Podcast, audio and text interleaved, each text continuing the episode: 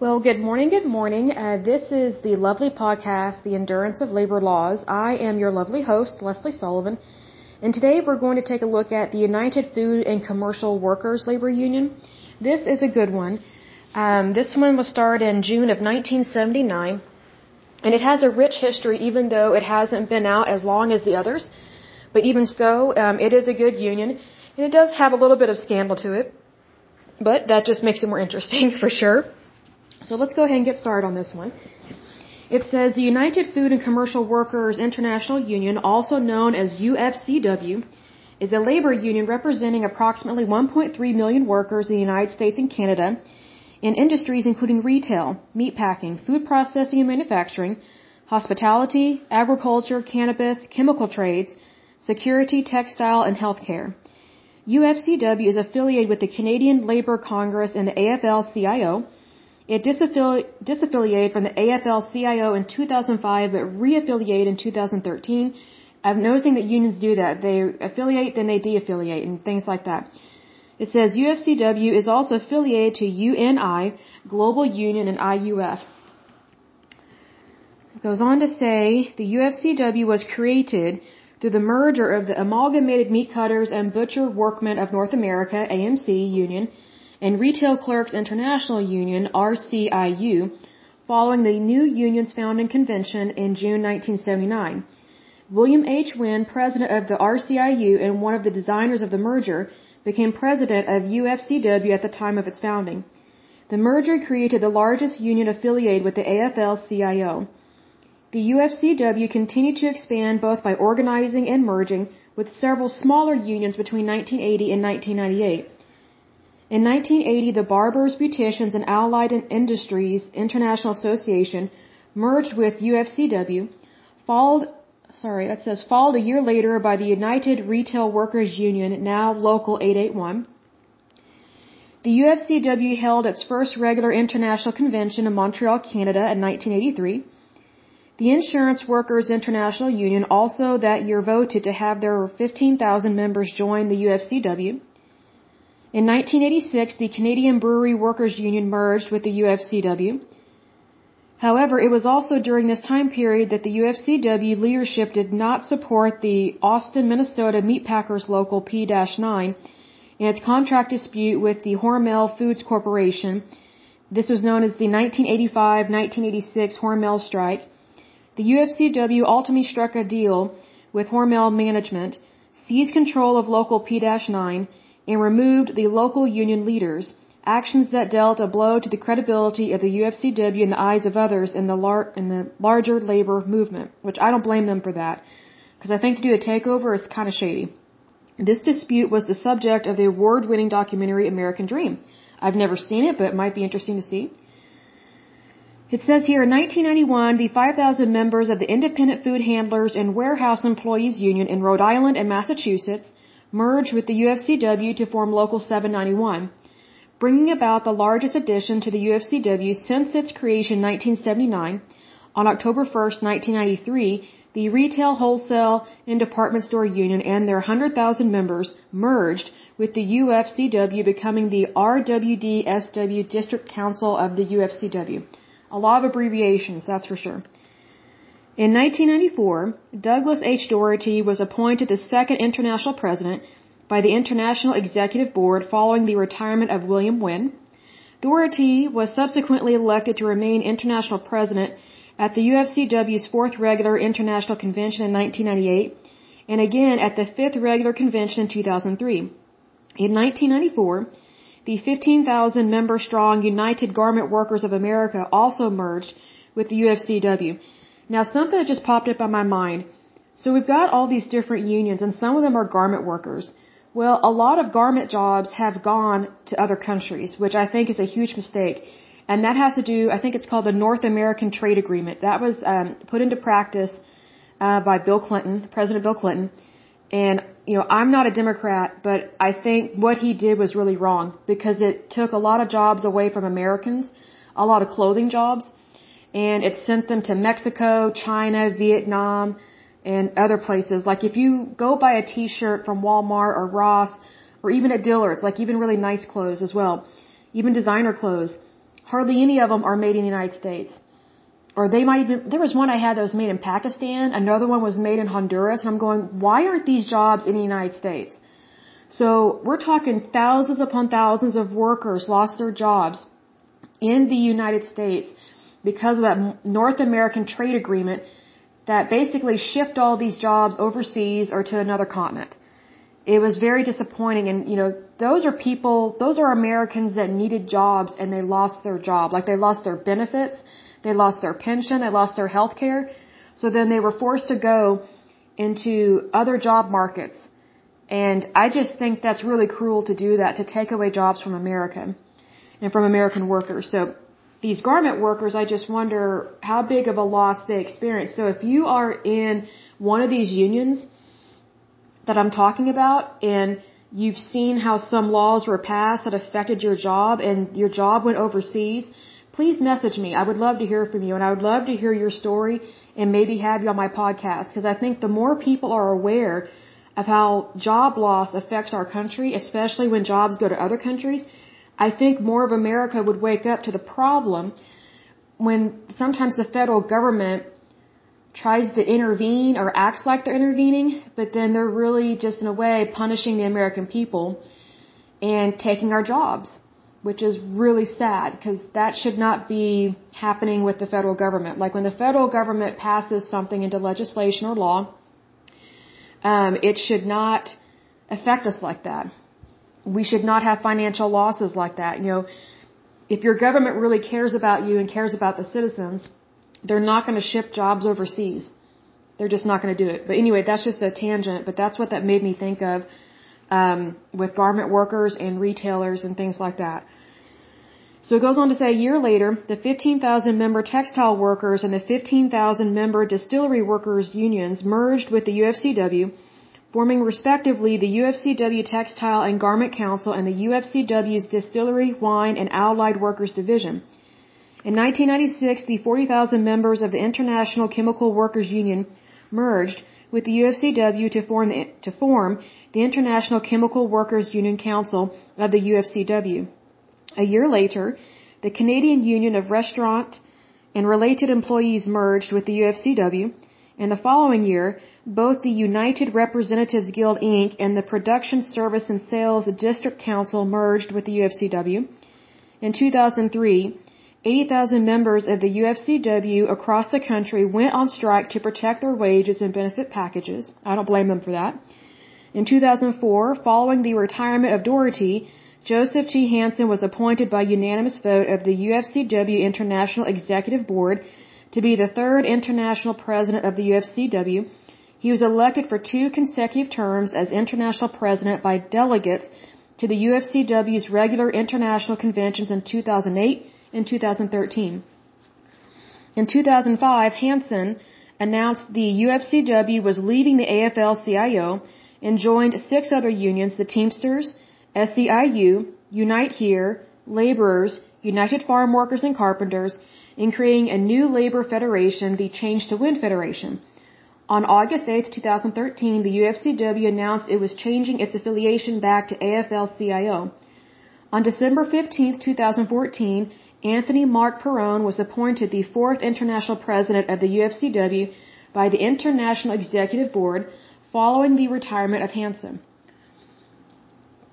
And then it goes on to um, activity, and the first one is Canadian agriculture, and then the next part of this is going to be about medical cannabis and hemp division. So we'll start with the Canadian agriculture.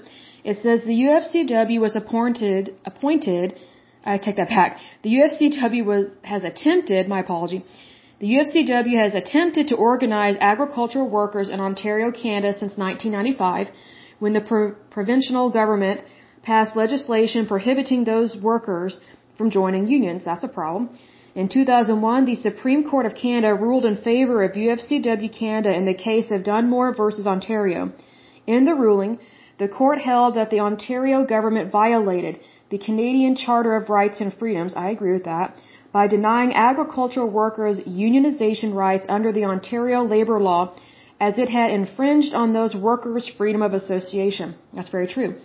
In 2004, UFCW Canada and the National Union of Public and General Employees, also known as NUPGE, signed a formal organizing protocol recognizing the UFCW as the union with primary jurisdiction for organizing agricultural workers in Canada and agreeing to cooperate on joint organizing and advocacy campaigns.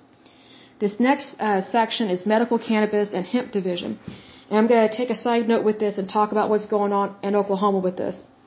So it says here, the cannabis industry was originally targeted for union organizing by UFCW Local 5 Special Operations Director Dan Rush in 2010.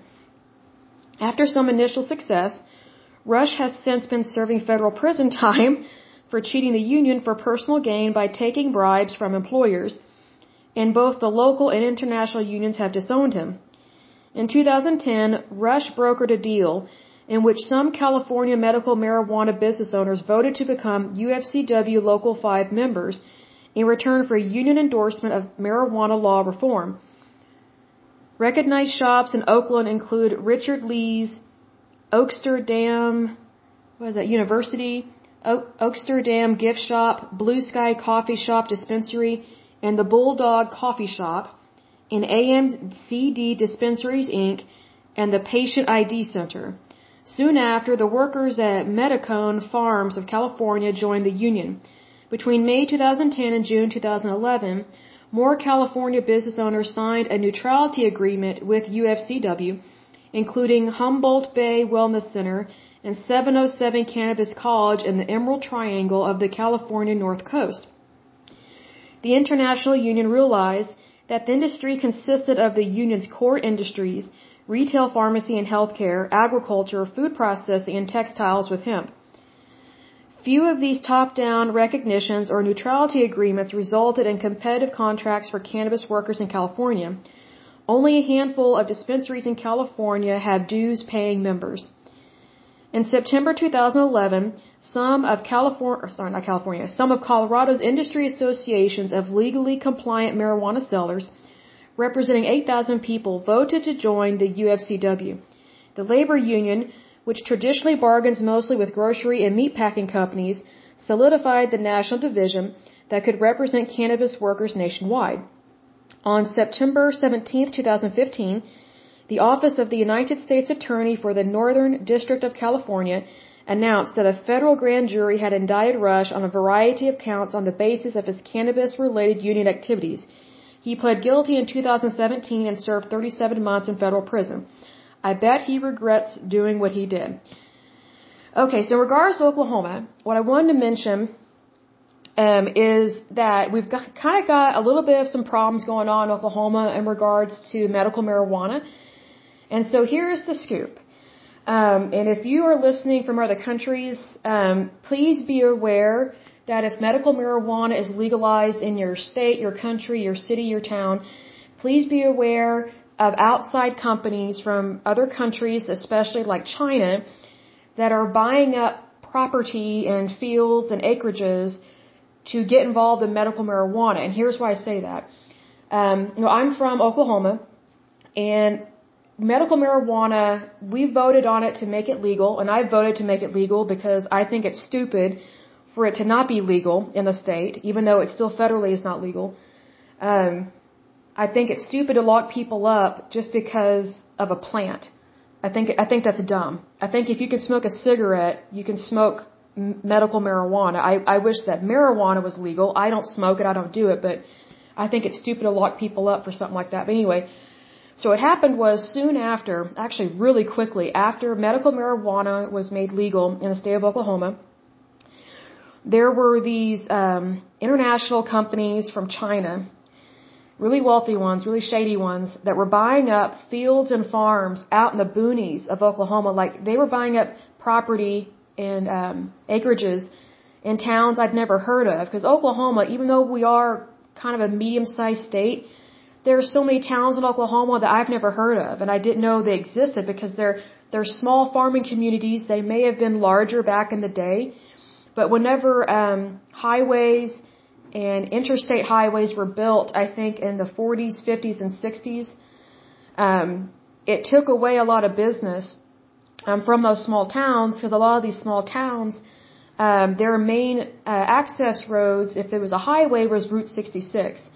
So when these other highways were built, you know, post World War II, a lot of these towns began to shrink up. And also when, um, let's see, see some of these towns, they also shrank way back in the day, even before then. If they were originally railroad towns, meaning the railroad went through, but then once Route 66 was built, it pulled business, it pulled uh, consumers and customers away from those towns, and then these towns shrunk even more when the interstates were built.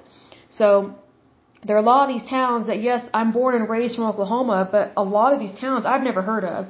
And most of the time, the only reason I hear of these small towns is if there's a scandal or if uh, if there's a tornado on the ground and we're watching the news to see if it's coming near us we get to see the direction of the storm and the weatherman lists all these towns and what time the, the storm is going to hit those towns, that's usually when I learn about my state. is when is when a tornado is on the ground. But here's the thing what I want to make you aware of. Um, we are having a problem with Chinese companies buying up farmland out here and they're they're setting up shop to grow medical marijuana, but it looks like a compound because what's happening is these Chinese companies are bringing in slave labor. Like they have workers that are not allowed to leave the compound, and that's going on here in Oklahoma. And the way that I found out was um, some of these farmers had sold their property, and I truly believe they did not know. And here's why I'm I'm 99% sure they did not know who they were truly selling to. Because here's the thing. Um, number one, farmers are very loyal to the United States. They just are. They are true blue people. They they bleed red. They're true blue. They're they're really loyal to the United States. They look out for their neighbor, and they would not willingly and knowingly sell to an international company, especially the Chinese. That's just not going to happen. That's just how they operate. Like they really would prefer to sell to people that are in the United States and also help out their neighbor. So um, what happened is some of these farmers sold their property, whether they were retired or someone passed away, or maybe they just don't want to be in farming anymore. And so they sold their property. And so then the new owners came in and they were using different types of farming equipment than these farmers had ever seen before because it kind of depends on what you're farming. So like if you're farming corn, that's going to be different than cotton. If you're growing cotton, that's going to be different than, you know, having an apple orchard, you know, things like that. So they know that there was kind of this different, you know, plant being grown and um, they're farming it differently and it was chain link fences put up everywhere. We don't have that kind of stuff out here in Oklahoma. Like we have lots of land out here. Um, we're known for being, um, our land is known for being flat. That doesn't mean we don't have little mountains and things like that and waterfalls, but predominantly Oklahoma is very flat. Not as flat as Kansas, but pretty close. And, you know, we just don't have, um, I can't think of any place that has chain link fences like this. Well, that was the first clue that something was going on that wasn't right. So it was these, these, this Chinese company built a compound on the property that they purchased from this farmer, but the farmer did not know the company was Chinese. And here's why a lot of these companies, um, when they're trying to buy up property, they're going through a middleman. And I've come across this before in times past. And how they're getting away with it is, you know, let's say, for example, you are a Chinese company and you don't want people to know who you really are. Because you know there are some people in the United States, they're probably not going to have, have a high opinion of you and they're not going to have a high opinion of your practices because you have slave labor and you treat people like they're cattle. So if you if you're operating as a not so nice Chinese company, you're going to go through a middleman, also known as a holding company. There are holding companies. These types of holding companies I've noticed are predominantly located up in the northeastern states of the United States. It's more to do with brokerage firms, um, stock holding, you know, things of that. And um, it, it's it is how word this. It is legal for what this holding company is doing. But it's shady and it's immoral. Because what this holding company is doing is it's just trying to make a quick buck. It doesn't really care about people. And I say a holding company. There are many holding companies in the United States. They're basically just a money pit. And I don't mean that in a positive way. It is a negative term to be called a money pit because it really devalues human life. Because you can't tell me these holding companies don't know the shadiness of their client. They just don't care who they're doing business with as long as, as long as they make their, their pound of flesh, so to speak, on this. So these Chinese companies specifically look for financial um, financial firms that are called holding companies. They they basically have the holding company act like the buyer, and then the holding company technically they do purchase the property from the farmer, and they make it seem like the farmer is you know selling to an American, and technically they are. But what the farmer doesn't know is that that holding company is just a middleman, and then that whole holding company is going to sell that property immediately to this Chinese company, and the Chinese company comes over here to the United States, comes into Oklahoma, sets up a compound with chain link fences, and brings in slave labor. And we have seen it. People talk about it, and they're shocked by it. Absolutely shocked. And I was just like, you've got to be kidding me. China is still doing this? I mean, I know that they have slave labor in their country because they're communist. But um, I, I'm just stunned that they're still doing this outside of their country because they were doing this in the Bahamas years ago. Um, I know some people that went to the Bahamas for vacation, and the Bahamas, um, they were they were building a um, a new hotel or a resort or something, and the people that I know they were down there island hopping, and they saw that this construction was going on, and so they, they asked the locals what's being built there, and they said that this, um, this guy, he, I guess he got permission from the, the, the government in the Bahamas to build a hotel, but he outsourced the labor to a Chinese company, and this Chinese company brought in slave labor, literally. And they set up a compound just like they're doing here in Oklahoma. They set up a chain link fence compound and they had Chinese workers there that were not allowed to leave the compound. And eventually the, the project fell through. But I was so disappointed in the government of the Bahamas. Like, how could they be okay with slave labor like that? I mean, how could they be okay with authorizing a business deal, you know, with, with the Chinese when they know what they do? They know what they're like. And not every Chinese company is bad. I'm not saying that. But some of them, when they're really bad, they're bad like this. And it's unfortunately very common. It is very common. So we have some of that going on here in Oklahoma, and the thing is, is that you're not going to see it unless you drive out in the boonies and you know where it is. Because they, it's kind of like with these Chinese companies, they try and find towns and states that nobody's going to look or notice. Or they, or they think the people there are predominantly stupid. Well, we're not stupid in Oklahoma. We are pretty smart, and we are very loyal to our neighbors, and we're very loyal to the United States. And we notice when there's shady stuff going on, big time.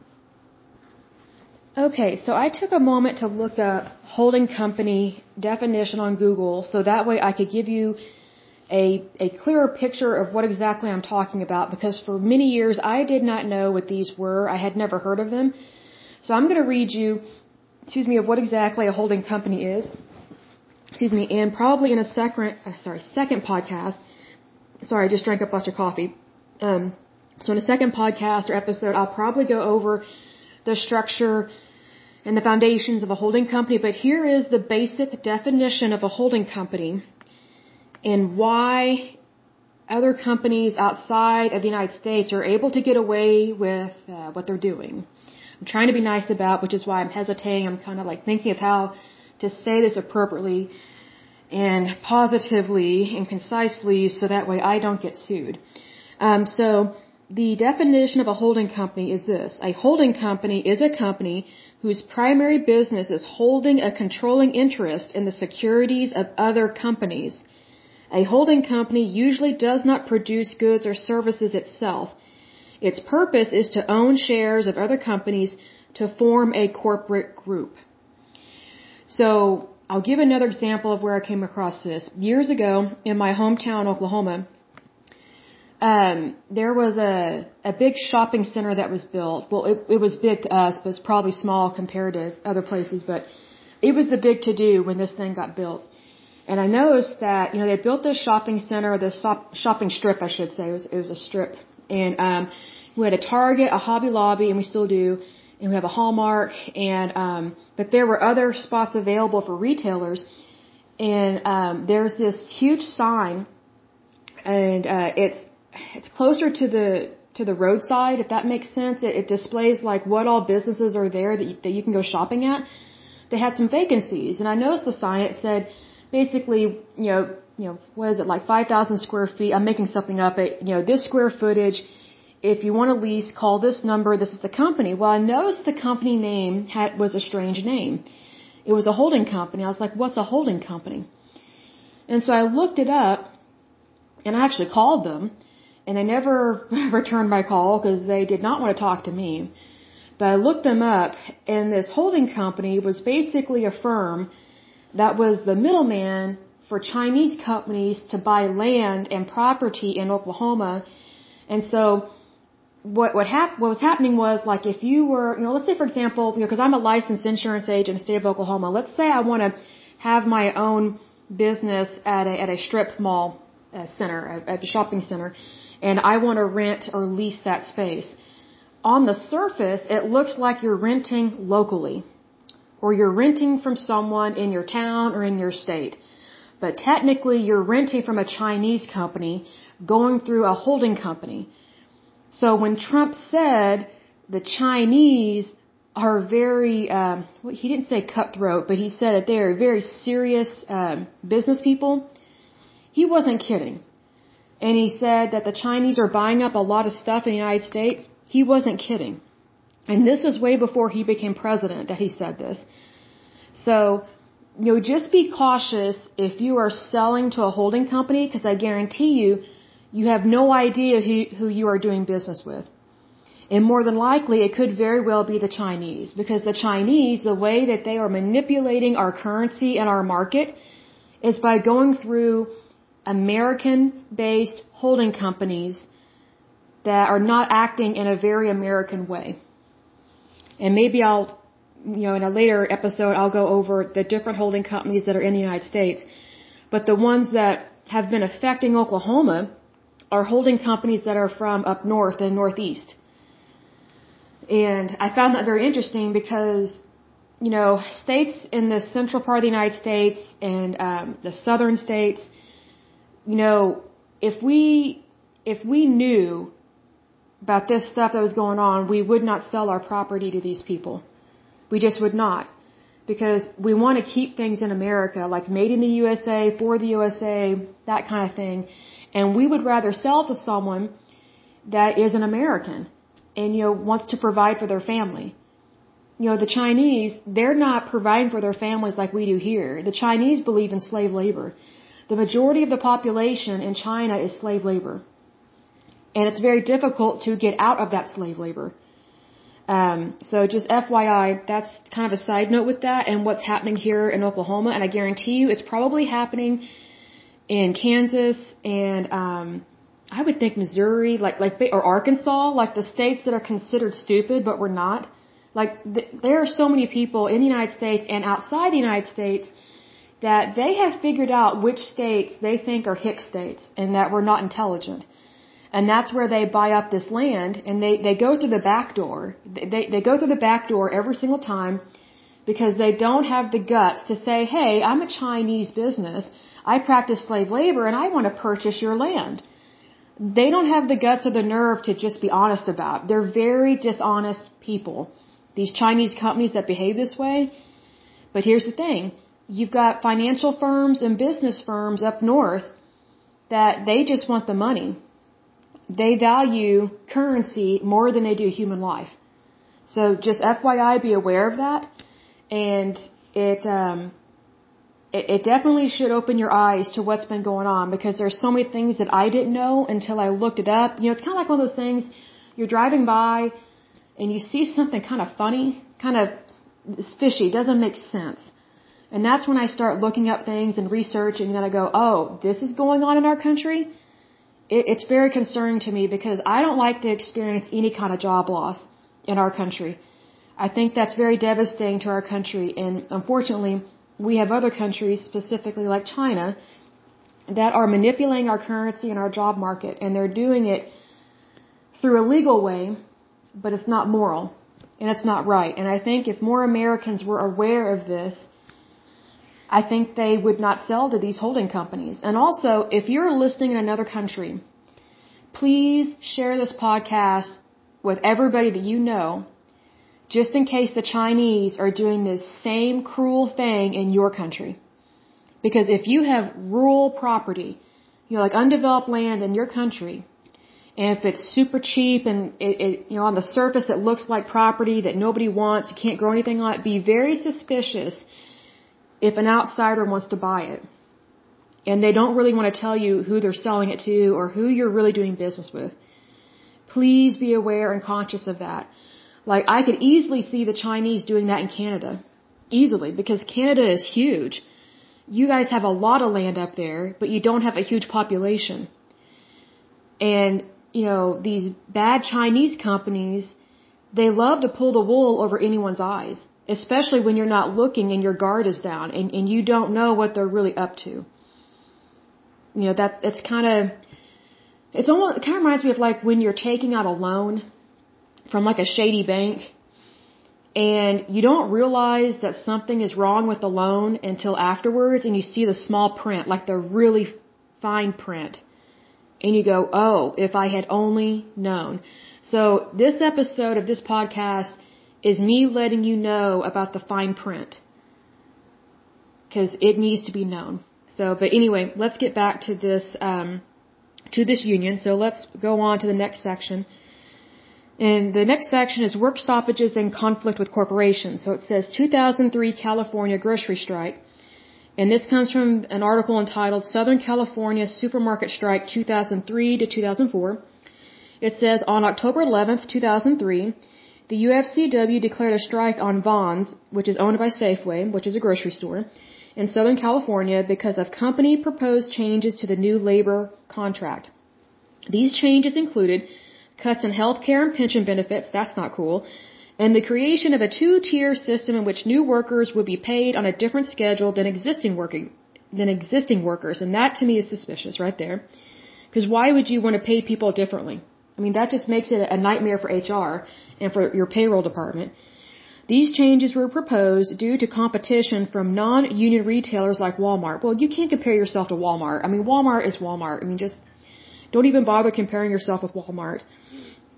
The day following the strike, Albertsons and Ralphs, owned by Kroger, locked out their Southern California employees. That's not cool. The strike ended on February 26, 2004, when the UFCW and affected companies reached an agreement on a new contract. Union employees voted to end the strike, and many employees cited financial difficulties as a reason for ratifying the agreement.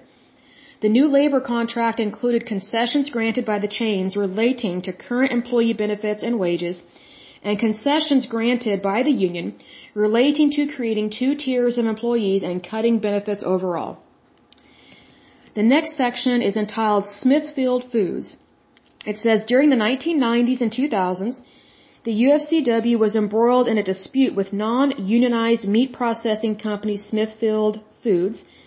The UFCW had repeatedly attempted to organize the company's Bladen County, North Carolina meatpacking plant but Smithfield Foods resisted this organizing. In 2007, Smithfield filed a federal lawsuit against the UFCW citing the Racketeer Influenced and Corrupt Organizations Act, also known as RICO, claiming that the union orchestrated a public smear campaign to hurt Smithfield's business as a method of extorting the company. In the media, a Smithfield official cited the lawsuit as necessary by claiming that the company was under attack while union officials responded by calling the lawsuit an attack on democracy and free speech. In October 2008, the UFCW and Smithfield reached an agreement under which the union agreed to suspend its boycott campaign in return for the company dropping its RICO lawsuit and allowing another election. On December 10th and 11th, workers at the plant voted 2041 to 1879 in favor of joining the UFCW, bringing the 15 year fight to an end. That is a long time to fight. Long time. The next little segment is about Walmart. It says Walmart, a non-unionized company, has repeatedly been accused by the UFCW of treating its workers poorly and driving down employment standards. The UFCW has repeatedly attempted to organize the chain, but these attempts have been unsuccessful in the United States. In Canada, the UFCW managed to win union recognition at two Walmart stores in Quebec and one in, I think it's Saskatchewan. I apologize if I mispronounced that. Walmart closed the, I think it's Jonquière, I'm not sure, or Creer, I don't know, store, and workers at St. Hyacinth, oh, and workers in St. Hyacinth voted to decertify UFCW in 2011. The union has also applied for recognition at a dozen other Walmarts and had won a contract at the Walmart store and I'm not sure I pronounced the town, but it's in Quebec, Canada. After a couple years of unsuccessful negotiations between the union and Walmart, the workers at the store decided to leave the union. Oh, that's sad. Um, let's see. The last remaining unionized Walmart in North America was located in Weyburn, whatever that name is. I can't pronounce it. Walmart successfully uh, repelled or repealed. I think it's repelled an attempt, um, an attempted UFCW unionization campaign there in August 2013 when the Supreme Court of Canada dismissed the union's attempt to compel Walmart to reach a collective agreement with it. Workers at the Weyburn store then voted 51 to 5 to decertify the union. In April 2005, as part of a volley of accusatory websites created by Walmart and the UFCW, the union created Wake Up Walmart, a US based website and campaign with the stated goal of reforming Walmart's business practices. Okay, so here's the thing. I'm not surprised at all that failed in Canada because, first of all, Canada is a socialized country. Even if they say they're not, they are. And the reason why they are is because they have socialized medicine. And on a side note with that, socialized medicine has been a huge problem for Canadians because there are so many Canadians that come across the border into Michigan and other states that border Canada to get health care. Because their socialized medicine does not work and um, they basically put them on waiting lists to die. So there have been people from Canada that have had to sell their homes, sell up everything, and come to the United States to get proper health care because they can't get it in Canada. The only reason why you would want socialized medicine is if you are healthy and you hardly ever have any problems. But the moment you get sick, that's when you start to have serious problems because the government healthcare system is not going to help you. You're not going to get the healthcare that you need or deserve or what you paid for. Okay, secondly, in regards to Walmart, Walmart is a capitalist uh, company. Most of our companies here in the United States are capitalist, and they should be because under capitalism, you can make as much money as you want, and you can employ more people, you can provide better benefits, things like that. It works so much better than being in a socialized country or a fascist uh, country or a communist country like China. They're bad. Um, they're communist. Um, but see, here's the thing: the reason why Walmart is so successful is that it is able to provide large amounts of goods for a fraction of the price. And so the workers, they're not going to be making 20 to $25 an hour. That's just not how it is in grocery stores. I've worked at a grocery store and it's just kind of the norm for you to make minimum, which I should be $15 an hour. That's what I wish, but it's just the norm that if you work at a grocery store, unless you're in management, you're not going to be making a lot of money. And the reason for that is because it provides savings to the customer. So if Walmart becomes unionized, they're not going to be able to brag about their rollback prices anymore. Because the only way you're going to get the workers to have way better wages and way better benefits and way better health care is to raise the prices on all the goods that are sold in Walmart. And I guarantee you, Walmart is not going to be okay with that because they'll probably have to close a lot of stores because people are not going to pay high prices at a Walmart. They're just not. Like I wouldn't. i would be like, why am I paying that? I can go to Dollar Tree or Dollar General. It may not be the brand I necessarily like, but I don't want to pay those prices. That that's just how it is. Walmart is known for being able to supply and provide large amounts of goods for a fraction of the price. But the cost of that is their workers are not going to be paid super well. And that's not a diss on Walmart. I mean, I think any grocery store is not going to pay the average worker there, they're not going to pay them very much more than minimum wage. And the best way to get around that, if I was a worker at a grocery store, I would look into trying to get into management. Because if you can get into management, even an assistant store manager, you can move your way up to corporate. And then you can start making really good money at a corporate job because grocery store wages are not the same as corporate job wages. Like you, you know, that, that's just how it is. Because you have to look at, okay, what is this job worth, like within the market? Like that's how, I think I've said this before in a previous podcast. You know, the way that I go in for interviews and I negotiate the pay rate is I look at, okay, what job did I apply to or for? And then what is the, the industry standard within the United States? And what is the standard, the, the, um, the gross income standard within my state and my area? And I always ask for more. Because you start high just in case the employer lowballs you, which I can't stand. It's such a slap in the face, which just makes me want to raise my pay rate even more and be ridiculously expensive because I know that if they're going to lowball me, they're probably not worth working for anyway because that just irritates me because I just look at them like, I know my facial expression is like, really, would you work for that? Probably not. Don't insult me. But, um, you have to take into consideration what industry you're working in and also the economy that you're in for that. So, Good luck trying to get Walmart to be unionized. If they went unionized, I, I don't know what would happen. I mean, I think it would be very difficult.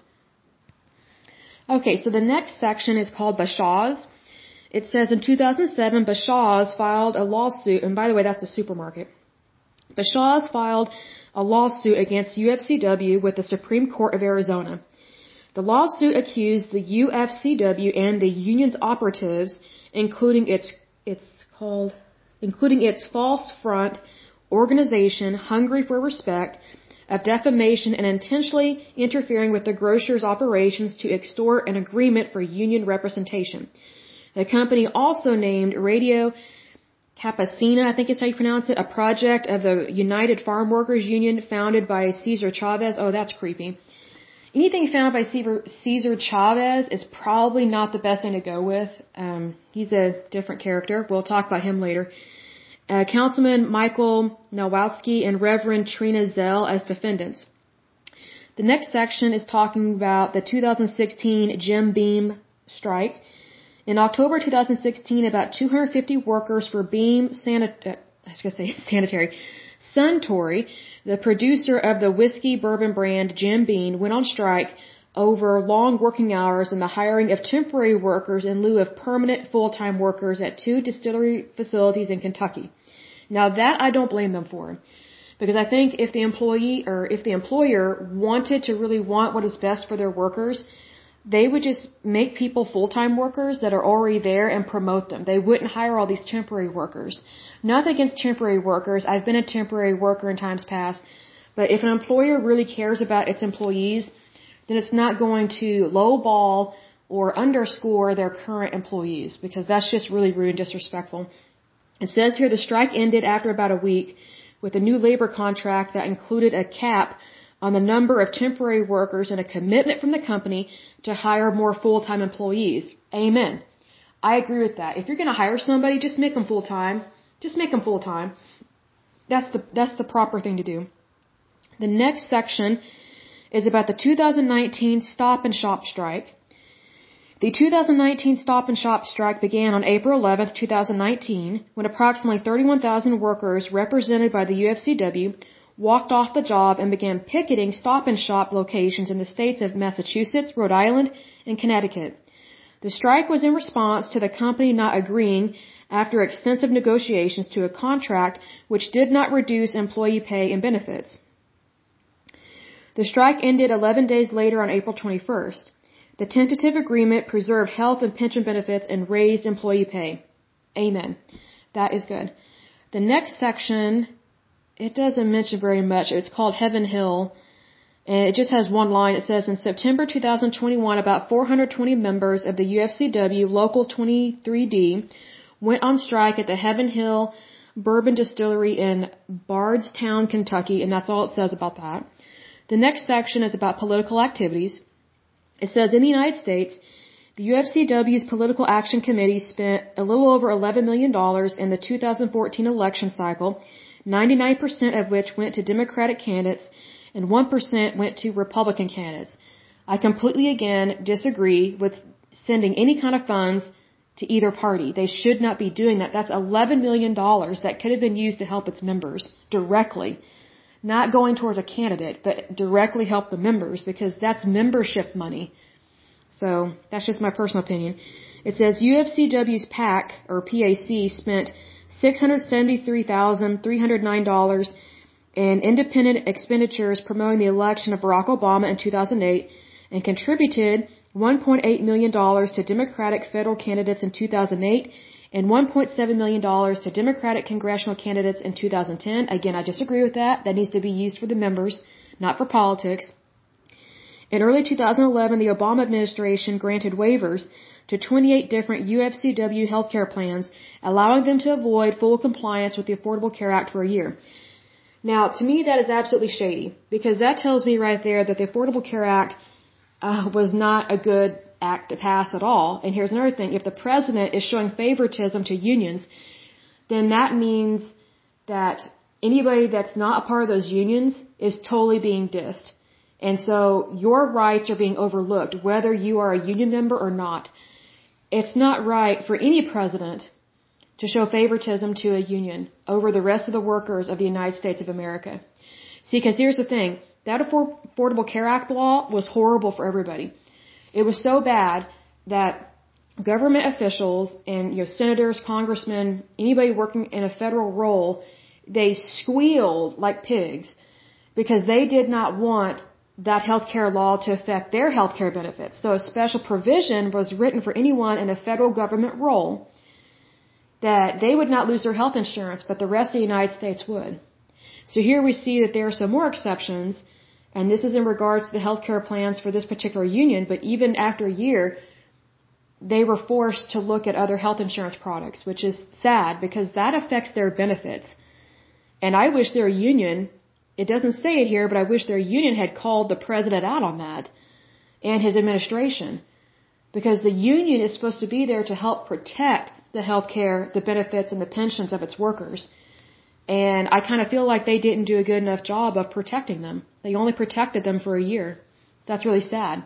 So I'm very disappointed in that. The next section is um, international presidents. So these are people that held a board position, which I don't really care about and um, it just goes through a list. And then it goes through Canadian directors. I'm not going to mess with that because if you want to read it, it just lists all these different names and the year that they were in office. The next section is the Landrum Griffin Act violations, and it says here the Labor Management Reporting and Disclosure Act of 1959, also known as LMRDA, or the Landrum Griffin Act, is a United States labor law that regulates labor unions' internal affairs and their officials' relationships with employers. On October 22, 2013, the Office of Labor Management Standards, also known as OLMS of the United States of Department of Labor, accepted a voluntary compliance agreement with the United Food and Commercial Workers Local 5 concerning the challenged election of officers conducted on September 4, 2012, as well as the March 22, 2013 rerun election ordered by the International Union. The union agreed to conduct a new election including new nominations for the offices of President, Secretary Treasurer, Recorder, and Vice Presidents 1 through 31 under OLMS supervision. The investigation of the challenged election disclosed that union resources were used when the UFCW International President sent a campaign letter to various UFCW officers soliciting contributions and his executive assistant, what's that say, obtained the recipient's addresses while on union time. The agreement follows an investigation by the OLMS San Francisco Seattle District Office. A UFCW member in Southern California filed a complaint in 2013 with the OLMS against former UFCW 1036 trustees for illegally transferring $100,000 from the local union 1036 to UFCW International in a violation of Section 303 of the LMRDA. Well, good for them. File it for sure. A statement reported, quote, The investigation disclosed that on February 26, 2009, the trustee, Sean Barclay, appointed by the International UFCW to manage the affairs of the local 1036, transferred $100,000 of the local's monies to the International uh, UFCW. It says here the UFCW International agreed that the transfer was unlawful and should not have occurred. Funds were returned to the appropriate local unions following the investigation by the Department of Labor, Office of Labor Management Standards. And then it goes on, there's a see also segment that lists a couple different things like the impact of COVID-19 pandemic on the meat industry in the United States.